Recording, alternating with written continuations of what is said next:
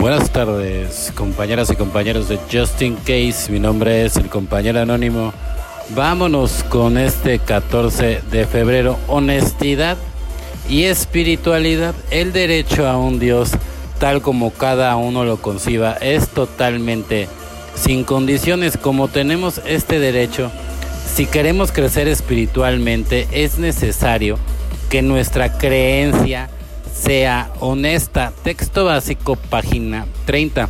En reuniones, cuando vamos a tomar algo, en conversaciones con nuestro padrino, escuchamos a nuestros amigos de N hablar sobre la forma en que conciben a su poder superior. Sería fácil ir con la corriente y adoptar las creencias de otro, pero así como nadie puede recuperarse por nosotros, tampoco puede la espiritualidad de nadie sustituir a la nuestra. Debemos buscar honestamente una idea de Dios que de verdad nos funcione. Muchos empezamos esa búsqueda con la oración y la meditación y continuamos con nuestras experiencias en recuperación. Ha habido ejemplos en los que contamos con un poder mayor que el nuestro para enfrentarnos a los desafíos de la vida. Encontramos orientación cuando buscamos silenciosamente momentos difíciles ¿Qué tipo de poder creemos que nos orienta y nos da fortaleza? ¿Qué tipo de poder buscamos?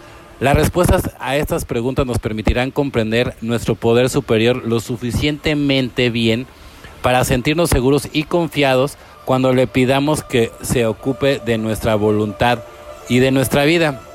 Una idea prestada de Dios quizás nos sirva por un tiempo, pero a la larga debemos llegar a nuestro propio concepto de un poder superior porque será el que nos guíe a través de nuestra recuperación. Solo por hoy busco un poder más grande que yo que pueda ayudarme a crecer espiritualmente. Hoy examinaré honestamente mis creencias y llegaré a mi propia concepción de Dios y evidentemente porque te la tienen que respetar, ¿no? Digo, al final del día aunque nos caiga a gordos, uno tiene que respetar las creencias de los demás, ¿no? Así como los demás tienen que respetar tus creencias, ¿no? O sea, ese poder superior, por ejemplo, en mi caso, es Dios. Y, y, yo estoy agradecido con Dios de todo, todo lo que me ha dado, ¿no? Y yo sé que me ha acompañado tanto en las buenas como en las malas, entonces no hay, no hay mucho que pensarle, nada más mucho que agradecer.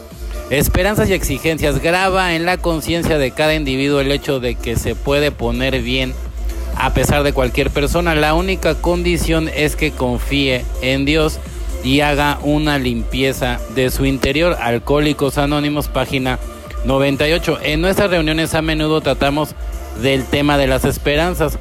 No tiene nada de malo esperar el progreso de sí mismo, buenas cosas de la vida o buen trato por parte de otra gente. Lo malo está en dejar que mis esperanzas se conviertan en exigencias. No lograré ser lo que quiero ser y las situaciones se desarrollarán de tal manera que no me complacerán, porque la gente de vez en cuando me fallará. La única pregunta es, ¿qué voy a hacer al respecto? ¿Sumirme en la ira o en la lástima de mí mismo? ¿Vengarme y hacer que la situación vaya de mal en peor? ¿O confiaré en el poder de Dios para que me traiga bendiciones a los líos?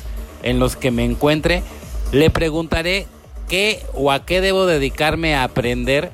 Sigo haciendo las debidas cosas que yo sé hacer, sea lo que sea.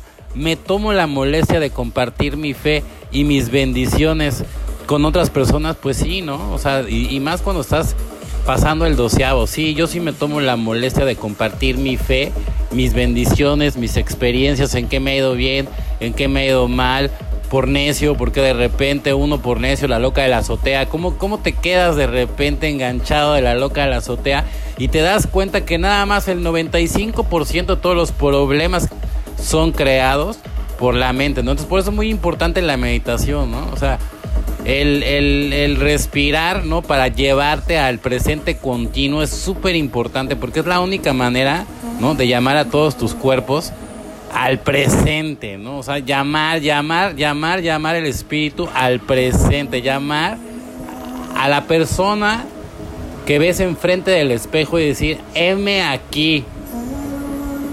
Es muy importante tener ese contacto, el, poderte ver al espejo y, y, aguantar todo lo que veas, ¿no? O sea, empezarte a amar, ¿no? O sea, porque hay, hay, mucha gente que sí le gusta verse al espejo, pero hay otros que no. Entonces, un buen ejercicio es verte al espejo y, y, empezarte a, aceptar tal como eres, a amarte con todos tus defectos, porque es muy importante que te empieces, para poder querer a los demás, empieces a quererte a ti mismo.